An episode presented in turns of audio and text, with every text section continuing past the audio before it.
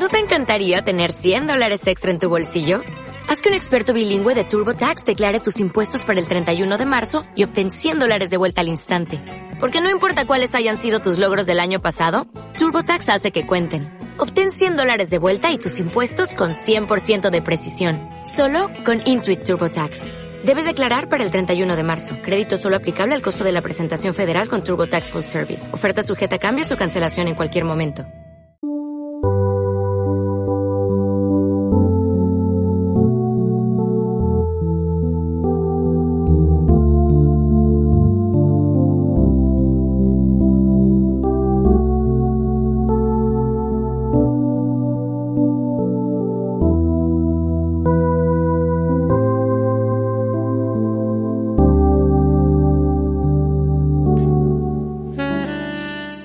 Queridos hermanos, tengan ustedes muy buenos días. Y podríamos decir no solamente buenos días, sino buena vida total en Cristo Jesús y María. Hoy nuevamente el Señor nos regala la oportunidad de compartir con ustedes, de compartir, de hacer Eucaristía, ustedes y nosotros, en este domingo en el cual su palabra es un completo banquete exquisito de amor y de misericordia. Pidámosle al Señor que siempre nuestros oídos, nuestros ojos, nuestro corazón, todo nuestro ser esté abierto a escuchar su palabra, guardarla en nuestra mente y en nuestro ser, pero sobre todo ponerlo por obras de misericordia. Hoy nos acompañan en los controles Gina Macea, y en la realización del programa, Guillermo Muñoz, Aida Negrete y quien les habla, Ana Cecilia Mendoza. Bienvenidos a estos manjares de la palabra de Dios. Fue en desarrollo.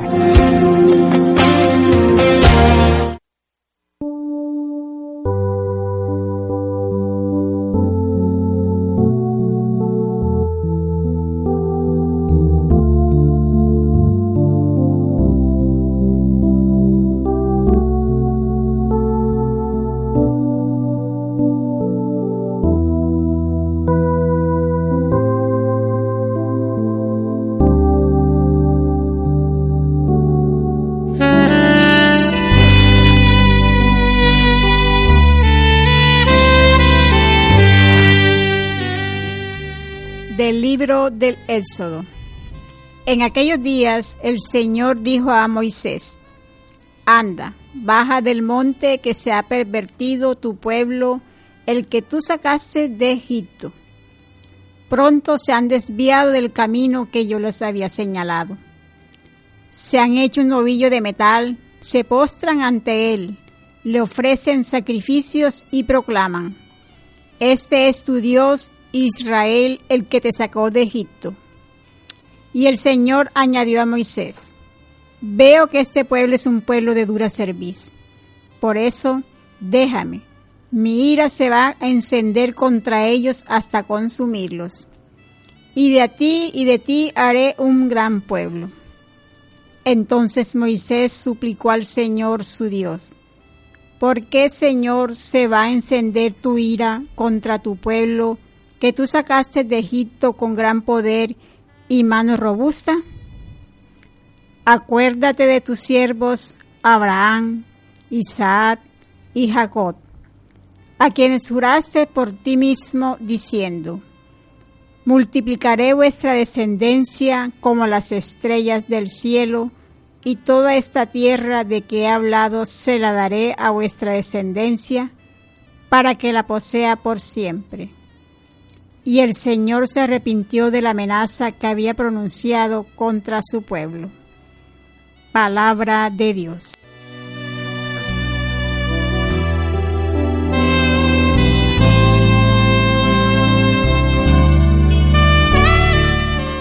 Me pondré en camino a donde está mi Padre. Me pondré en camino a donde está mi Padre.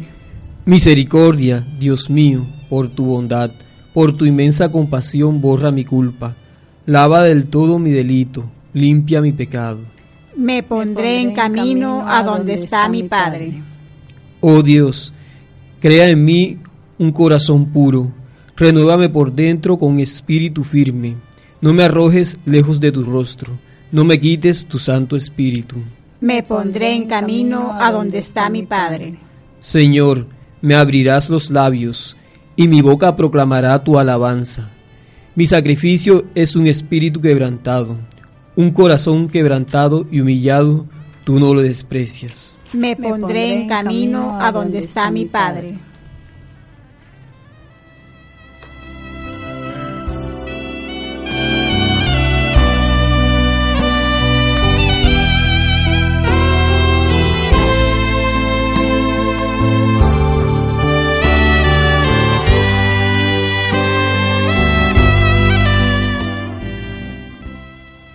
La primera carta del apóstol San Pablo a Timoteo. Querido hermano, doy gracias a Cristo Jesús nuestro Señor, que me hizo capaz y se fió de mí y me confió este ministerio. Eso que antes yo era un blasfemo, un perseguidor y un insolente. Pero Dios tuvo compasión de mí, porque yo no era creyente y no sabía lo que hacía. El Señor derrochó su gracia en mí, dándome la fe y el amor en Cristo Jesús. Podéis fiaros y aceptar sin reserva lo que yo os digo, que Cristo Jesús vino al mundo para salvar a los pecadores, y yo soy el primero y por eso se compadeció de mí, para que en mí, el primero, mostrara a Cristo Jesús toda su paciencia y pudiera ser modelo de todos los que creerán en Él y tengan vida eterna. Al Rey de los siglos, inmortal, invisible, único Dios, honor y gloria por los siglos de los siglos. Amén. Palabra de Dios.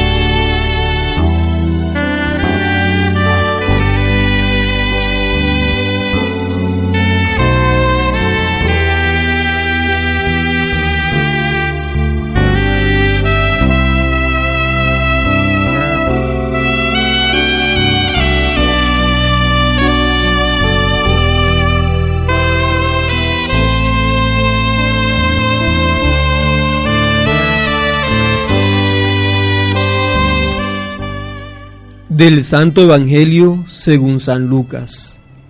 En aquel tiempo solían acercarse a Jesús los publicanos y los pecadores a escucharle, y los fariseos y los escribas murmuraban entre ellos, Ese acoge a los pecadores y come con ellos. Jesús les dijo esta parábola. Si uno de vosotros tiene cien ovejas y se le pierde una, no deja las noventa y nueve en el campo y va tras la descarriada hasta que la encuentra. Y cuando la encuentra, se la carga sobre los hombros muy contento. Y al llegar a casa reúne a los amigos y a los vecinos para decirles, felicitadme, he encontrado la oveja que se me había perdido os digo que así también habrá más alegría en el cielo por un solo pecador que se convierta que por noventa y nueve justos que no necesitan convertirse. Y si una mujer tiene diez monedas y se le pierde una, ¿no enciende una lámpara y barre la casa y busca con cuidado hasta que la encuentra? Y cuando la encuentra, reúne a las amigas y a las vecinas para decirles, felicitadme, he encontrado la moneda que se me había perdido. Os digo que la misma alegría habrá entre los ángeles de Dios por solo un pecador que se convierta. También les dijo, un hombre tenía dos hijos. El menor de ellos dijo a su padre, Padre, dame la parte que me toca de la fortuna. El padre les repartió los bienes. No muchos días después, el hijo menor, juntando todo lo suyo, emigró a un país lejano, y allí derrochó su fortuna viviendo perdidamente. Cuando lo había gastado todo, vino por aquella tierra un hambre terrible, y empezó él a pasar necesidad. Fue entonces y tanto le insistió a un habitante de aquel país que lo mandó a sus campos a guardar cerdos. Le entraban ganas de llenarse el estómago de las algarrobas que comían los cerdos, y nadie le daba de comer. Recapacitando entonces se dijo, ¿Cuántos jornaleros de mi padre tienen abundancia de pan mientras yo aquí me muero de hambre? Me pondré en camino a donde está mi padre y le diré, Padre, he pecado contra el cielo y contra ti, ya no merezco llamarme hijo tuyo. Trátame como a uno de tus jornaleros. Se puso en camino a donde estaba su padre. Cuando todavía estaba lejos, su padre lo vio y se conmovió y echando a correr se le echó al cuello y se puso a besarlo. Su hijo le dijo, Padre, he pecado contra el cielo y contra ti, ya no merezco llamarme hijo tuyo. Pero el padre dijo a sus criados, Sacad enseguida el mejor traje y vestidlo, ponedle un anillo en la mano y sandalias en los pies. Traed el ternero cebado y matadlo. Celebremos un banquete, porque este hijo mío estaba muerto y ha revivido, estaba perdido y lo hemos encontrado. Y empezaron el banquete. Su hijo mayor estaba en el campo. Cuando al volver se acercaba a la casa oyó la música y el baile, y llamando a uno de los mozos le preguntó qué pasaba. Este le contestó, ha vuelto tu hermano y tu padre ha matado el ternero cebado, porque lo ha recobrado con salud. Él se indignó y se negaba a entrar, pero su padre salió e intentaba persuadirlo. Y él replicó a su padre, mira, en tantos años como te sirvo, sin desobedecer nunca una orden tuya, a mí nunca me has dado un cabrito para tener un banquete con mis amigos. Y cuando ha venido ese hijo tuyo que se ha comido tus bienes con malas mujeres, le matas el ternero cebado. El padre le dijo, Hijo, tú estás siempre conmigo, y todo lo mío es tuyo. Deberías alegrarte, porque este hermano tuyo estaba muerto y ha revivido, estaba perdido y lo hemos encontrado. Palabra del Señor.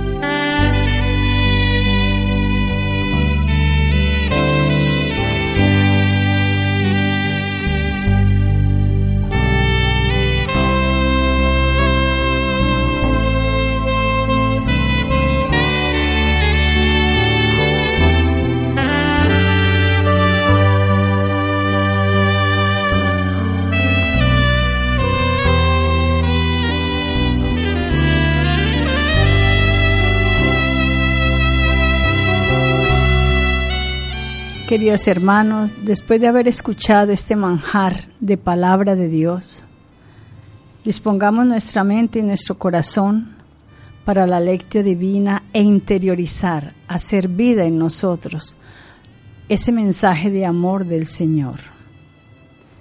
Este hermano tuyo estaba muerto y ha revivido, estaba perdido y lo hemos encontrado. En este domingo la liturgia de la palabra nos insiste en la misericordia de Dios y el cambio que este amoroso don debe significar para nosotros.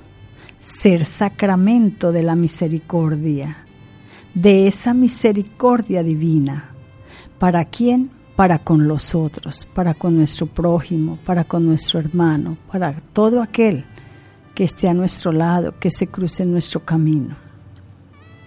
En la primera lectura tomada del libro del Éxodo se nos relata la opción de Dios por la misericordia, sin importar la infidelidad del pueblo. Se han hecho un novillo de metal, se postran ante él, le ofrecen sacrificios y proclaman, Este es tu Dios, Israel, el que te sacó de Egipto. En esta lectura, Dios se, acuerda de la promesa que había establecido con el pueblo, una alianza de reconocimiento mutuo. Tú serás mi pueblo y yo seré tu Dios. Y movido por misericordia y fidelidad, deja de lado su ira y sigue acompañando a su pueblo en la historia. Nos dice la escritura, y el Señor se arrepintió de la amenaza que había pronunciado contra su pueblo. ¿Cuánto tenemos que aprender nosotros de esta actitud? Por una parte, por otra parte, perdón, el Salmo nos recuerda que si bien Dios es misericordioso, también es justo, razón por la cual debemos suplicar constantemente misericordia. Pero nosotros generalmente decimos, justicia, Señor, hazme justicia.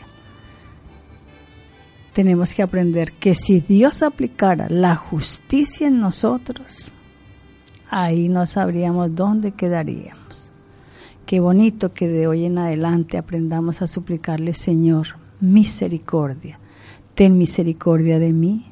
Señor, ten misericordia de fulanito que me hizo daño imploremos siempre misericordia.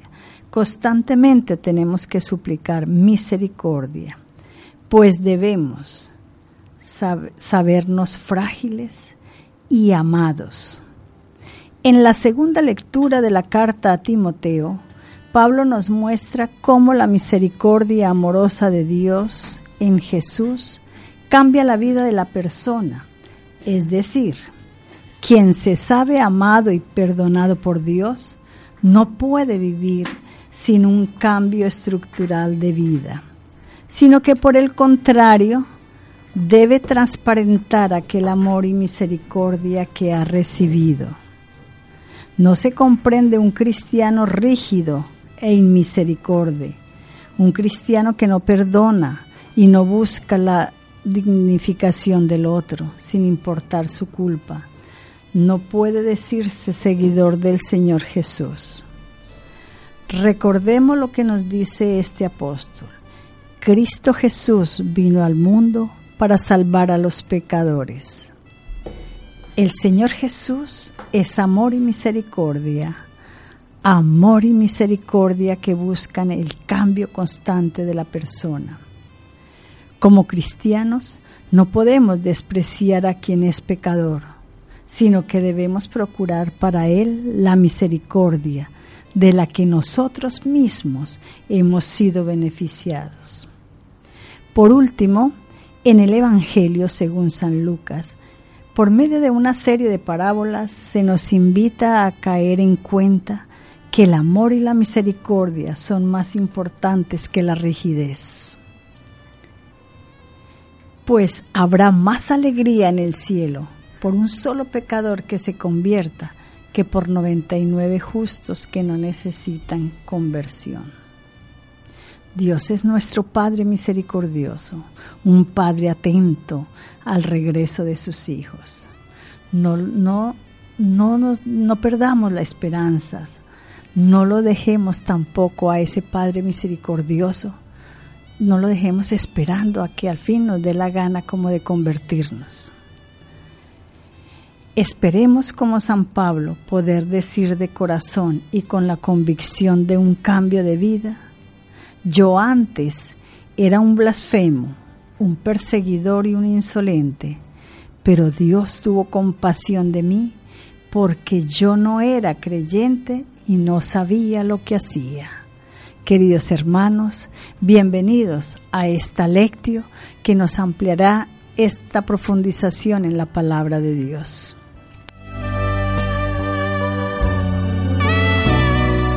Derecho Penal, Enseñanza del inglés, Gerencia de Marketing, Gerencia de proyectos, Gerencia del Talento Humano, Gerencia financiera, Gerencia Pública. Amplía tu perfil profesional estudiando una especialización o una maestría en la UPB Montería. Acércate al Departamento de Mercadeo y pregunta por las opciones de financiación. Inscripciones abiertas a partir del 16 de septiembre del 2013. Mayores informes en el teléfono 786-0146, extensiones 109, 234 o 232. O ingresa a nuestra página de internet www.upb.edu.co slash montería. UPB, Fe y Razón.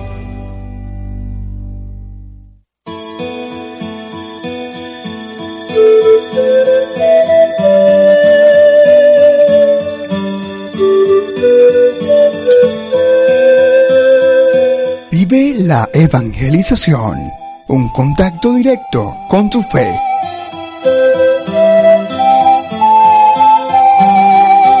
Lecturas bíblicas.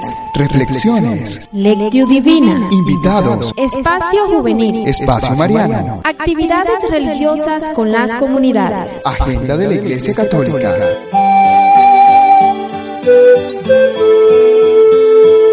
Un encuentro con Dios.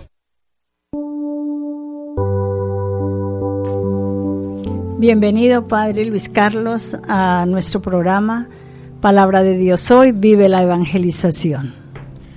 Qué bueno que en este día podamos meditar un poco sobre la misericordia, como ya nos los han hecho saber en la introducción, y escuchemos para ir profundizando cada vez más sobre este don maravilloso con la lección divina que tendremos en el día de hoy.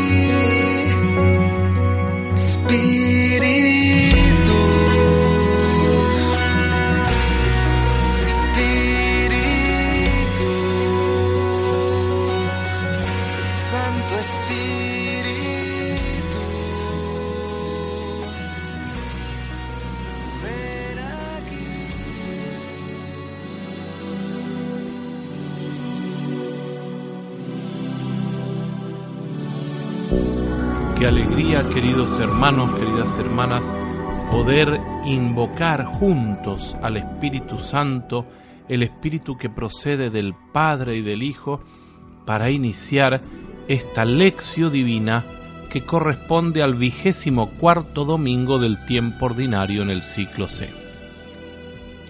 Les habla Ricardo Grosona en nombre del programa Cristonautas, programa que está patrocinado por la Fundación Ramón Pané.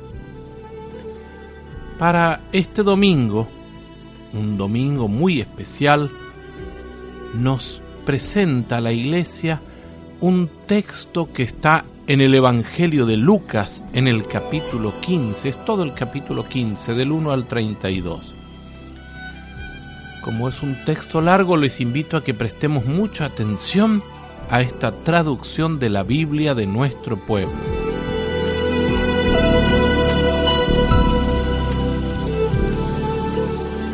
Todos los recaudadores de impuestos y los pecadores se acercaban a escuchar a Jesús. Los fariseos y los doctores de la ley murmuraban, diciendo, Oh, este recibe a pecadores y come con ellos. Entonces Jesús les contestó con la siguiente parábola. Si un pastor tiene cien ovejas y se le pierde una, ¿acaso no deja las noventa y nueve en el campo y va a buscar la extraviada hasta encontrarla? Y al encontrarla se la echa a los hombros muy contento y se va a casa y llama a sus amigos y vecinos y les dice, alégrense conmigo, porque encontré la oveja perdida. Les digo que de la misma manera habrá más fiesta en el cielo por un pecador que se arrepienta que por 99 justos que no necesitan arrepentirse. Y si una mujer tiene 10 monedas y pierde una en la casa, ¿acaso no enciende una lámpara, barre toda la casa y busca con mucho cuidado hasta encontrarla?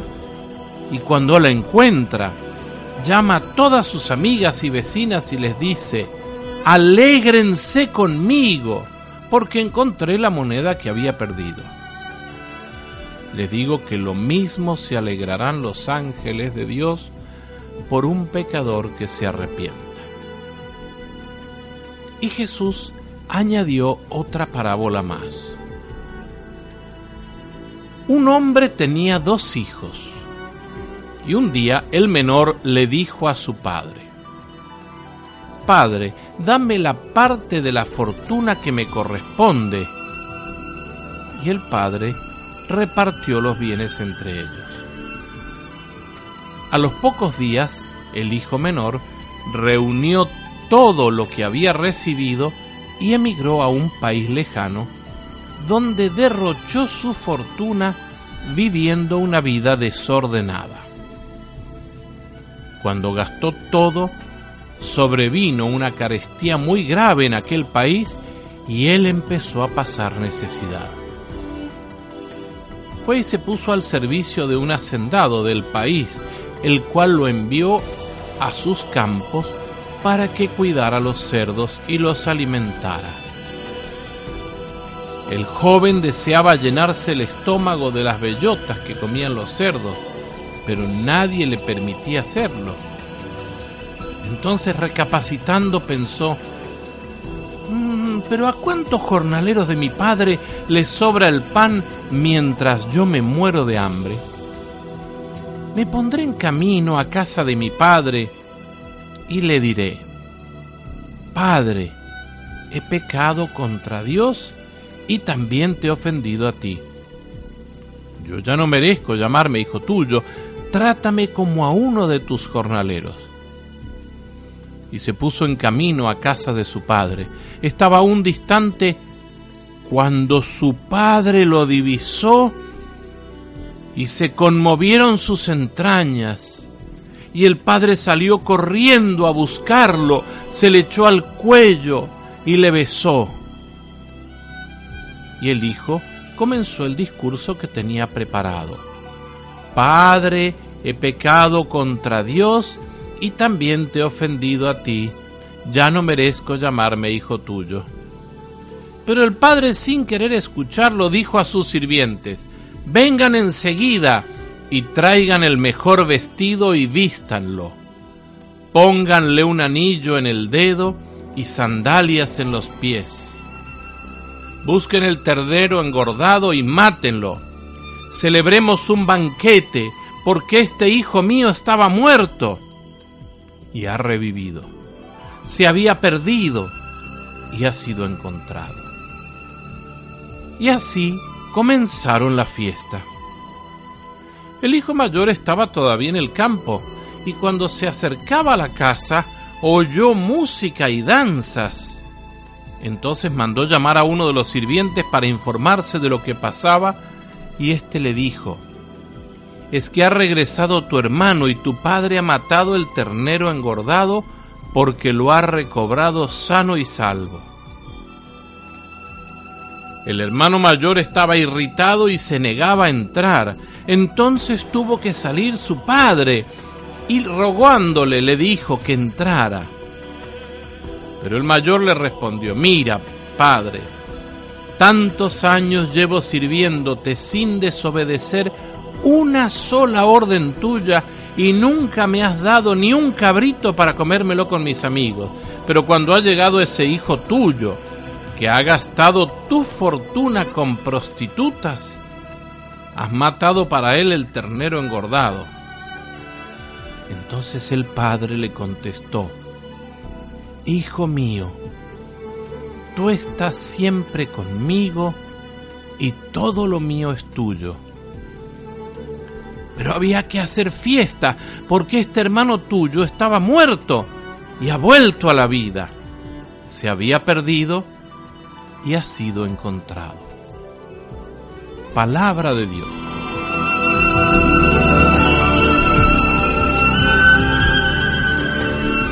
Para el primer paso del ejercicio de lección divina, la lectura, siempre nos preguntamos qué dice el texto en su contexto. Habría que leer todas las lecturas, la primera del libro del Éxodo, el Salmo 51, y también la primera carta a Timoteo. El mensaje de este domingo es el perdón. La primera lectura del Éxodo relata el pecado original de Israel, que había sido quebrantar el primer mandamiento poco después que fue promulgado, como había sucedido en los días de Noé, cuando la maldad y la violencia cundieron sobre la tierra. Dios tuvo dudas acerca de su elección de Israel y quiso comenzar de nuevo haciendo un nuevo pueblo con Moisés. Y Moisés intercedió por Israel y el Señor entonces se arrepintió de la destrucción que había amenazado, como pasó en los tiempos de Noé. Evidentemente el salmo que vamos a recitar es el Salmo 51, un salmo penitencial por excelencia, atribuido al rey David. Esto lo hizo y lo compuso después de cometer el adulterio con Betsabé y en efecto asesinar al marido de esta, tremendo abuso de autoridad. Pero el rey pidió perdón y prometió ser un buen ejemplo para otros pecadores necesitados de perdón. Pablo en la segunda lectura va a reconocer que persiguió a la iglesia, pero nos dice que la misericordia de Dios para con él fue la perfecta paciencia divina de Jesucristo. Para Pablo, el centro del misterio es precisamente eso, que Dios pasó por alto nuestros pecados para mostrar lo justo que Él es. Justo entre comillas, porque el vocablo hebreo que traduce justo es una cualidad misteriosa que más bien habla del que protege y salva. El Evangelio de Lucas, este texto tan conocido de las parábolas de la misericordia, dramatiza lo esencial del misterio y mensaje de Jesús. Sería tan incompleto el Evangelio y el mensaje de Jesús si no estuviera Lucas 15. En el tiempo final, Dios buscaría a los que estaban perdidos y descarriados y los haría volver a sí mismo. Este es el significado hebreo de lo que llamamos conversión o arrepentimiento. Conversión quiere decir regresar al camino de Dios. Ver los pasajes sobre el buen pastor sería muy interesante porque aquí nos habla que Jesús es ese buen pastor que va en busca de la oveja perdida. Las parábolas dirigidas a los pastores, el que tenía cien ovejas y pierde una y sale a buscarla, pone énfasis en la alegría del encuentro cuando el pastor encuentra a su ovejita perdida. Lo mismo que la que está dirigida a las mujeres, aquella que pierde la moneda y la busca, pero también la fuerza de esta parábola está en la alegría de la mujer cuando encuentra la moneda. Jesús fue el agente de Dios para este designio divino de regresar a Dios. La parábola del Hijo Pródigo nos muestra nada más que a un Dios que es misericordia y no al Dios amenazador de la primera lectura. Es el Hijo temeroso, arrepentido, pero aún incrédulo el que piensa que debe preparar un largo discurso aplacador para su Padre, a quien espera encontrar bien furioso, pero Dios, el Padre que nos revela Jesús, no es así. Rompiendo con las costumbres de lo que es propio en el Oriente, porque cuando se ofendía a un padre en el Oriente había que ver cómo se ponía, este padre en cambio sale corriendo, violando todas esas leyes, mientras su hijo aún está lejos, saliendo a su encuentro, colmándolo de besos y regalos y con una fiesta en vez de darle un regaño. Es esta extravagancia del reino en los tiempos finales la que se nos pide practicar a nosotros también. La parábola del sembrador, pródigo o derrochador, pero esta era ofensiva para los fariseos de entonces y los fariseos de hoy. Qué importante que hay muchos fariseos, ayer y hoy. Pero recordemos un poco el texto, reconstruyámoslo para hacer bien nuestra lectura. ¿Se acuerdan quiénes se acercaron a escuchar a Jesús? ¿Y quiénes murmuraban y criticaban a Jesús? ¿Por qué? ¿Cuáles fueron las primeras dos parábolas que Jesús les dice a aquellos que lo escuchaban? ¿Cuál es la síntesis que presenta cada una de estas dos parábolas? Jesús cuenta una de las parábolas más hermosas, la llamada parábola del Padre Misericordioso.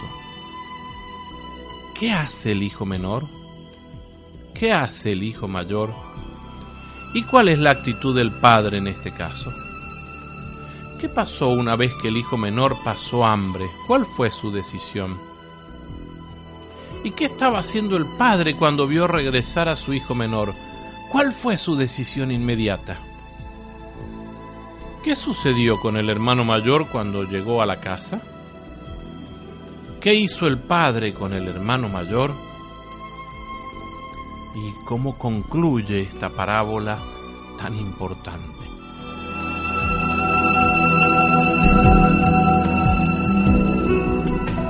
Para el segundo paso,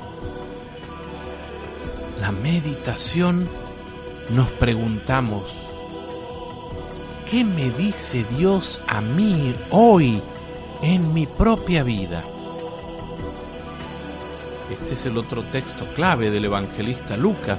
Debemos hacernos unas preguntas para profundizar un poco en nuestra vida estas palabras de salvación. ¿Estoy convencido que Dios es misericordioso? ¿O pienso que todavía que Dios es un Dios castigador? ¿He recibido alguna vez en mi vida esta experiencia de misericordia y perdón? ¿Podría recordarla? ¿Cómo te has sentido tú ante el perdón obtenido? En la vida pastoral de la iglesia salimos como el pastor a buscar a la oveja que se ha perdido. Somos conscientes que hoy debemos prolongar el misterio de Jesús en la iglesia y salir a buscar a tantos que por algún motivo se han extraviado. Y esto debemos hacerlo con amor. ¿Lo hacemos? ¿Cuáles crees que son los descuidos hoy de nuestra iglesia, en la cual estamos dejando perder a nuestros fieles? Y para eso veamos las estadísticas. Todos los años perdemos un alto porcentaje de fieles. Haremos como la mujer de la parábola para salir a buscar lo que se ha perdido, como el pastor que dejó a las 99 y va en busca de aquella que se perdió. Y cuando nuestros hermanos después de un tiempo fuera vuelven al redil, ¿nos alegramos de que vuelvan o los criticamos porque se han ido? ¿Mostramos como cristianos la imagen del Padre bondadoso o nos enfocamos más en el Padre castigador? ¿Cuál será entonces la imagen que debemos mostrar y en qué cambiará todo esto en la vida pastoral.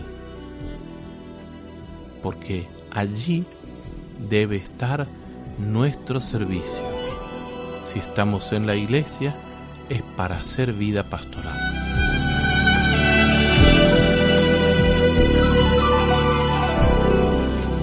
Para el momento de la oración, la pregunta es, ¿qué le voy a responder al Señor? Él habló, me habló, ¿qué le digo yo ahora? Orar es responderle al Señor que habla primero. Estamos queriendo escuchar su palabra salvadora. Esta palabra es muy distinta a lo que el mundo nos ofrece. Y es el momento de que le digamos algo al Señor. Te invito, hermano y hermana, que te unas a mí con esta oración y con algunas otras que están en tu corazón. Comencemos diciendo, gracias Señor por tu palabra salvadora. Gracias por tu amor y tu misericordia que nos muestras a cada rato. Gracias porque me cambias la imagen que muchas veces he tenido de ti, de un Dios castigador, que está con las leyes morales en la mano para regañarme. Sin embargo, tú me muestras que eres por sobre todas las cosas amor, misericordia, perdón. Quiero pedirte la luz para analizar también todos aquellos lugares de mi vida, de mi corazón, donde nunca te he dejado entrar, para poder pedir perdón por estas cosas enquistadas en mi vida que ni siquiera conozco. Ahora quiero ponerlas en tus manos bondadosas. Quiero imitarte saliendo a buscar a aquellos que nosotros en la iglesia hemos dejado que se vayan.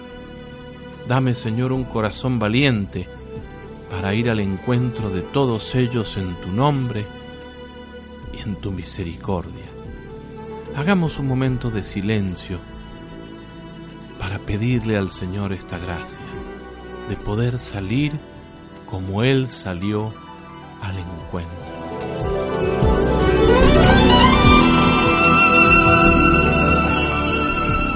Para la contemplación nos preguntamos, ¿cómo voy a interiorizar este texto? ¿Cómo lo voy a hacer mío? El momento de la contemplación puede ser repetir varias veces este versículo final del Evangelio para que vaya entrando en nuestra vida, en nuestro corazón. Es el versículo 32 del capítulo 15 de Lucas. Había que hacer fiesta porque este hermano tuyo estaba muerto y ha revivido, se había perdido y ha sido encontrado. Repítelo varias veces. Busca en el versículo 32. Se había perdido y ha sido encontrado. Y Dios está haciendo fiesta cuando tú te arrepientes de corazón. Nos ponemos en contemplación solicitando al Señor la posibilidad de ser verdaderamente humildes.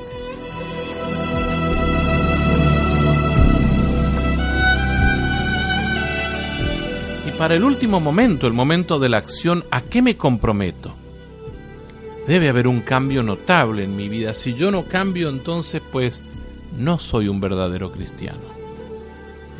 Si estoy solo, me propongo hacer un verdadero análisis de conciencia. Necesito darme cuenta cuántos agujeros hay en mi corazón que están lejos del Señor. Las angustias donde nunca lo he dejado entrar. Las preocupaciones cotidianas de la vida que me distraen de la misericordia del Señor. También pensemos en los juicios que uno realiza sobre aquellas personas que por algún motivo dejan nuestras comunidades y tratar de ser misericordiosos e ir a buscarlos en nombre del Señor. Y si estás en grupo, proponte una actividad de búsqueda de aquellos que estuvieron en la comunidad y por diferentes motivos se fueron. No vamos a ir a juzgarlos, vamos a hacer una actividad misionera y hacerles a ellos una recepción tan hermosa como la que el Padre Misericordioso hizo por su hijo menor que había vuelto. Que nuestras comunidades tengan esta actitud de discípulos y misioneros, con una actividad que sea novedosa y atractiva. Bueno amigos, no me queda más que darle gracias al doctor Emilio Chávez, que es doctor en teología bíblica, que nos ayuda con los textos para que podamos hacer este ejercicio de lección divina.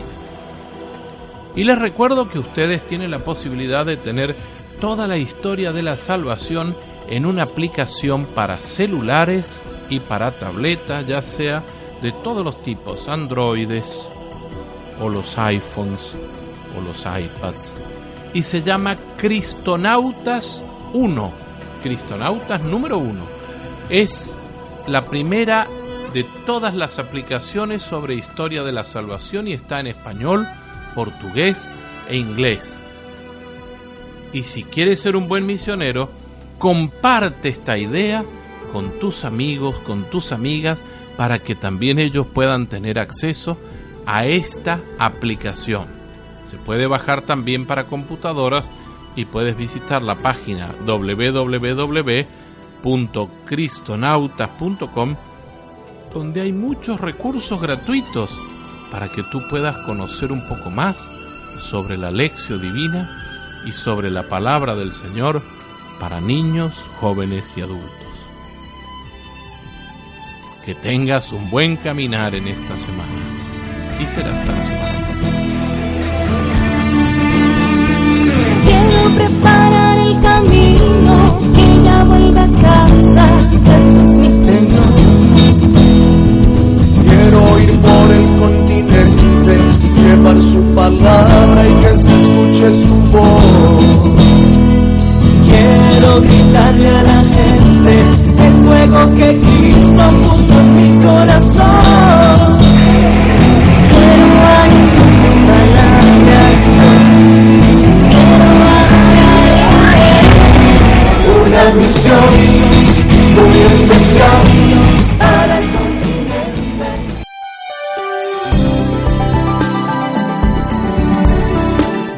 Parroquial.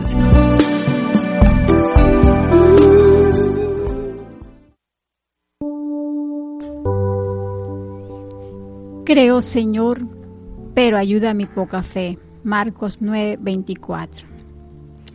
En el marco de las fiestas patronales de nuestra parroquia Catedral San Jerónimo, que va del 15 al 30 de septiembre de 2013, queremos compartir con ustedes todas estas actividades que se van a realizar durante estos 15 días.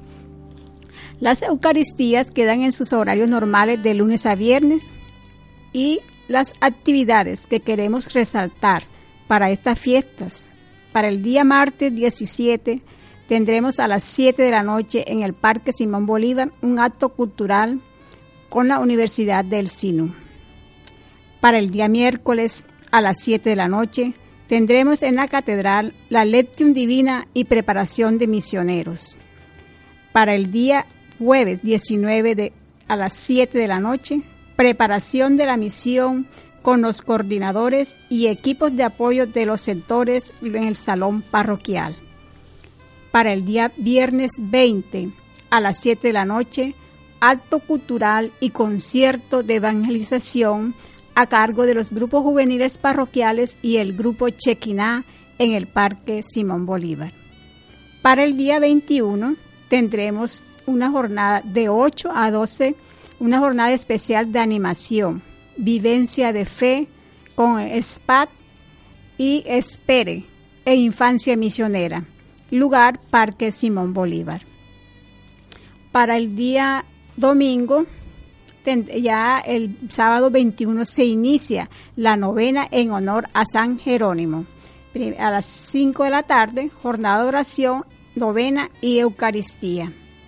Para el día domingo tendremos la jornada a las 7 de la noche, jornada de oración, novena y Eucaristía en la catedral. Así cada eh, otro el próximo domingo le estaremos ya promocionando las otras actividades que se llevarán a cabo durante toda la semana. Estas estas fiestas patronales están a cargo de Monseñor Ramón Alberto Rolón Huetza, obispo de la diócesis de Montería, los sacerdotes y el consejo parroquial. Y esta es su emisora, Viva la Evangelización, Palabra de Dios. Hoy los invitan a usted y a su familia a orar, participar y colaborar con cada una de estas actividades programadas con motivo de nuestra fiesta patronal. Que el Señor los bendiga. También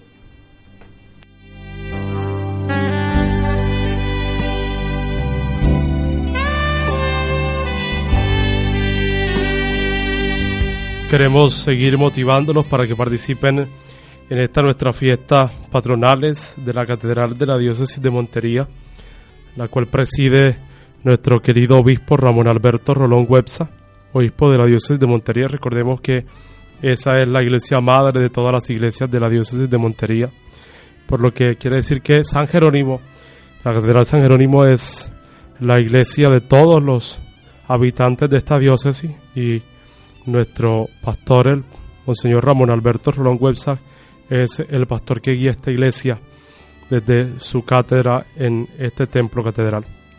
Queremos invitarlos de igual manera para que desde ya nos vayamos motivando a participar en el pastoraltón que organiza la diócesis de Montería. Eso será el día 18 de octubre en, en el teatrino de la Ronda del Sinú. Estamos en un, un mismo corazón, con una misma fe, para participar en esta gran actividad de la diócesis. Este pastoraltón tendrá como lema Iglesia soy, doy con el corazón, de tal manera que nosotros también nos sintamos parte de esta iglesia que peregrina en la diócesis de Montería. Queremos que cada uno de nosotros se apersone cada vez más de este sentido de iglesia que cada uno debe tener que cada uno de nosotros sienta como suya la iglesia diocesana de Montería desde su catedral hacia todas las parroquias que se encuentran en ella. Hoy estuvimos eh, en este programa, estuvimos eh, Aida, eh, Ana Cecilia, Guillermo, en la técnica estuvo Gina Macea y quien les habla el padre Luis Carlos Galeano. Vamos en un momento, vamos a dar gracias a Dios por el día en que nos ha permitido vivir. Demos gracias al Señor por todo lo que Él nos concede. Que su misericordia y que su gracia hoy nos permita regresar a, a la casa paterna, en donde nosotros hemos encontrado tu gracia y tu misericordia, en donde hemos encontrado tu bondad y tu luz. Gracias te damos, Señor, porque siempre nos permite volvernos a ti en tu amor y en tu misericordia. Gloria al Padre, al Hijo y al Espíritu Santo. Y la bendición de Dios Todopoderoso, Padre, Hijo y Espíritu Santo, descienda sobre ustedes y les acompañe siempre. Que tengan un bello día.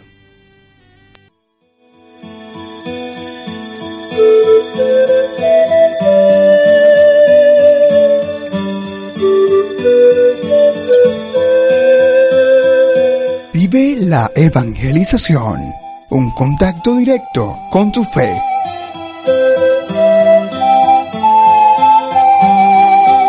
Lecturas bíblicas. Reflexiones. Lectio divina. Invitados. Espacio juvenil. Espacio mariano. Actividades religiosas con las comunidades. Agenda de la Iglesia Católica.